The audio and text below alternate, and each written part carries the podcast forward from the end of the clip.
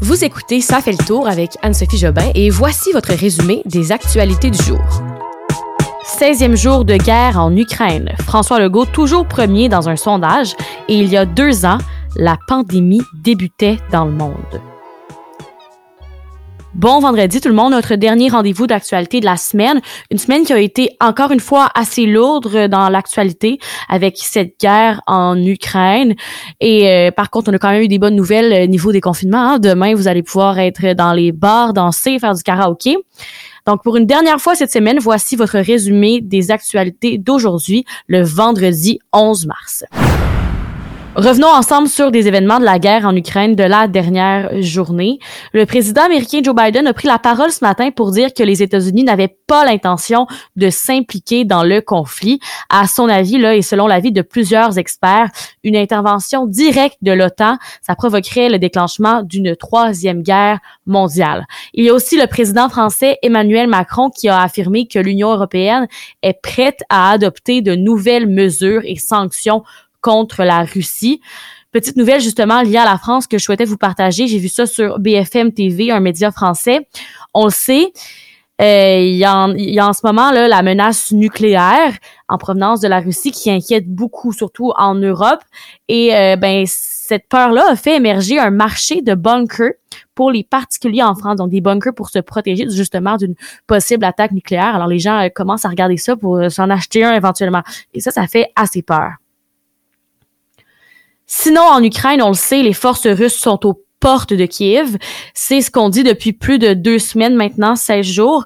Mais l'Ukraine est forte et elle bénéficie un peu de l'incompétence de l'armée russe. Hein. Ce que je veux dire par là, c'est que Poutine a sous-estimé les Ukrainiens et a surestimé ses propres forces.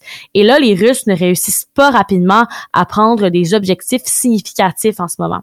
Surtout qu'à chaque jour, là, Kiev est de plus en plus difficile à prendre parce que l'armée ukrainienne se renforce. D'ailleurs, euh, pour parler de Kiev, c'est la moitié des habitants de la capitale qui ont quitté. Si on compare ça à la ville de Montréal, c'est comme si la moitié des gens de l'île avaient quitté. Là. Ça fait beaucoup de monde. Ce qui est de plus en plus inquiétant en ce moment, c'est que la Russie a élargi son nombre de cibles. Ils se sont rendus à l'ouest de l'Ukraine. Et l'ouest, ben, c'est par là que les armes euh, en provenance de l'Europe se rendent aux Ukrainiens. Et si ces armes-là ne peuvent plus se rendre aux Ukrainiens, mais ça va affaiblir leur armée. Ça, c'est la partie plus inquiétante de la journée. Un petit mot aussi sur Trudeau, qui a terminé son voyage en Europe.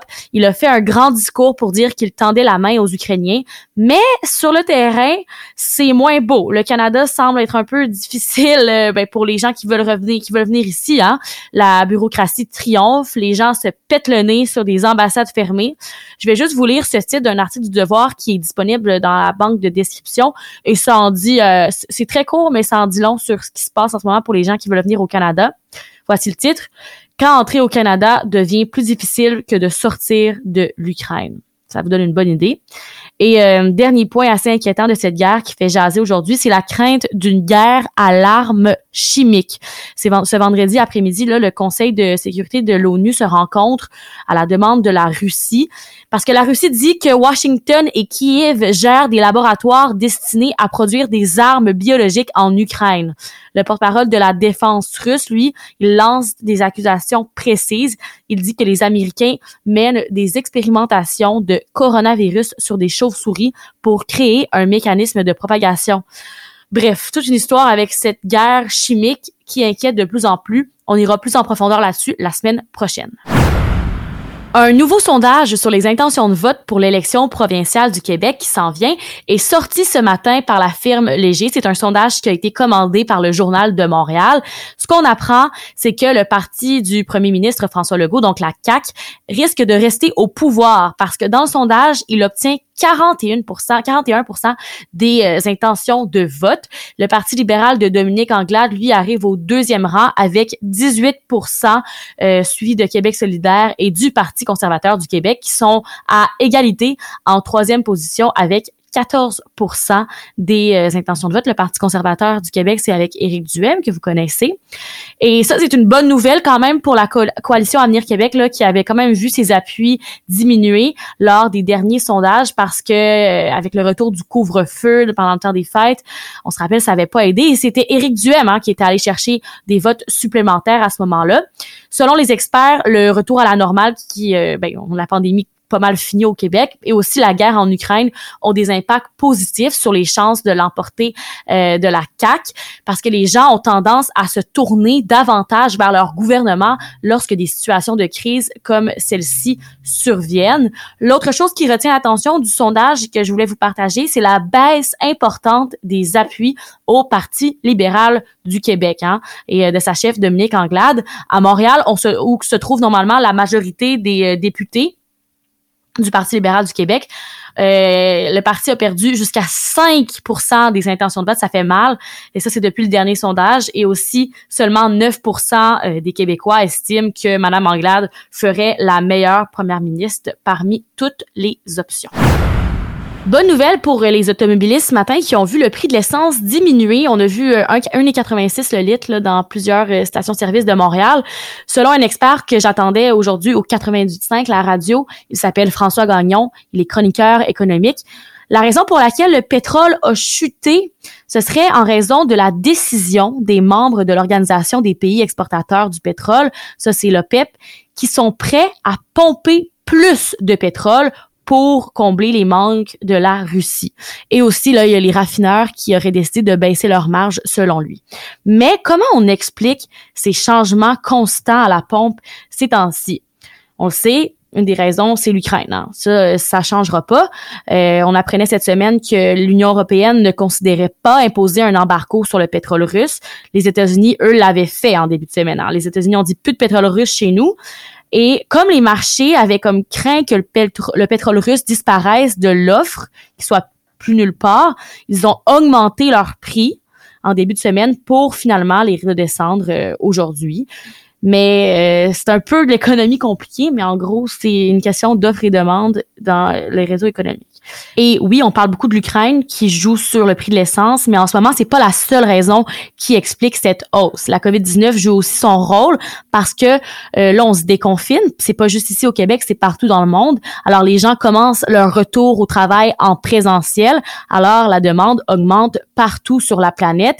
Et euh, rien pour aider, là, en plus de cette hausse de la demande, l'offre, elle, elle avait beaucoup baissé pendant la pandémie, évidemment, parce que les gens prenaient moins la voiture, les gens consommaient moins, donc on produisait moins. Alors là, il faut que l'offre remonte. Hein. il faut reproduire du pétrole, il faut revenir, euh, il faut euh, il faut remonter notre production.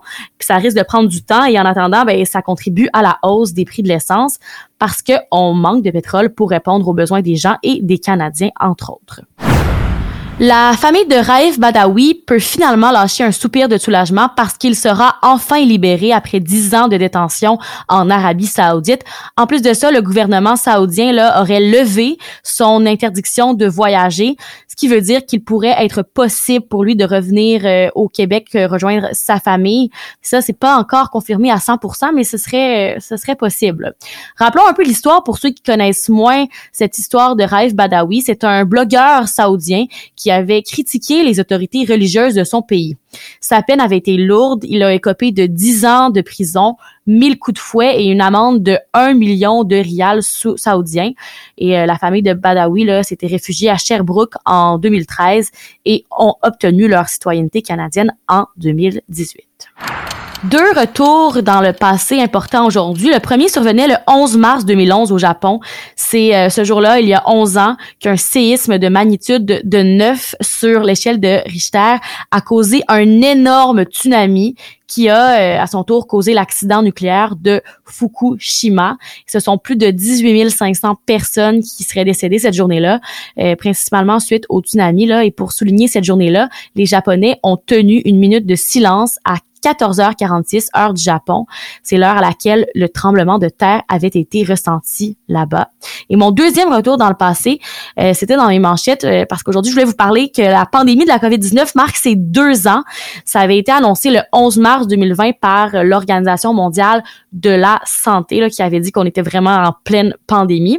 Et ce dimanche, pour nous au Québec, c'était le, je sais pas si vous vous rappelez, le vendredi 13 mars. C'est vraiment là que ça avait pété au Québec. Fait que nous, dimanche, on va pouvoir se dire vraiment au Québec, c'est la journée d'angoisse. Deux ans plus tard, il est important de se rappeler que ce sont 14 000 Québécois qui sont décédés de la COVID-19 depuis les deux dernières années. Et au niveau mondial, là, ce sont 5,94 millions de décès officiels qui auraient été causés par cette pandémie. Mais il y a d'autres études qui disent que le chiffre se rapproche plus de 18 millions de morts à travers le monde. Et tant qu'à parler COVID, un petit mot sur la Chine qui reconfine une grande ville face à une flambée de cas liés au variant Omicron. Une ville de 9 millions d'habitants, ça s'appelle Chongchong. Les commerces et euh, les transports sont fermés pour le moment. C'est tout pour aujourd'hui, c'est tout pour la semaine. Faites attention demain, hein, il annonce une tempête, faites attention sur les routes et oubliez pas qu'on avance l'heure de samedi à dimanche. Ça se peut que vous soyez un peu plus fatigué la semaine prochaine, mais on va avoir plus de clarté, alors plus d'énergie. Et sur ce, je vous souhaite une belle fin de semaine. On se retrouve lundi. Bon week-end!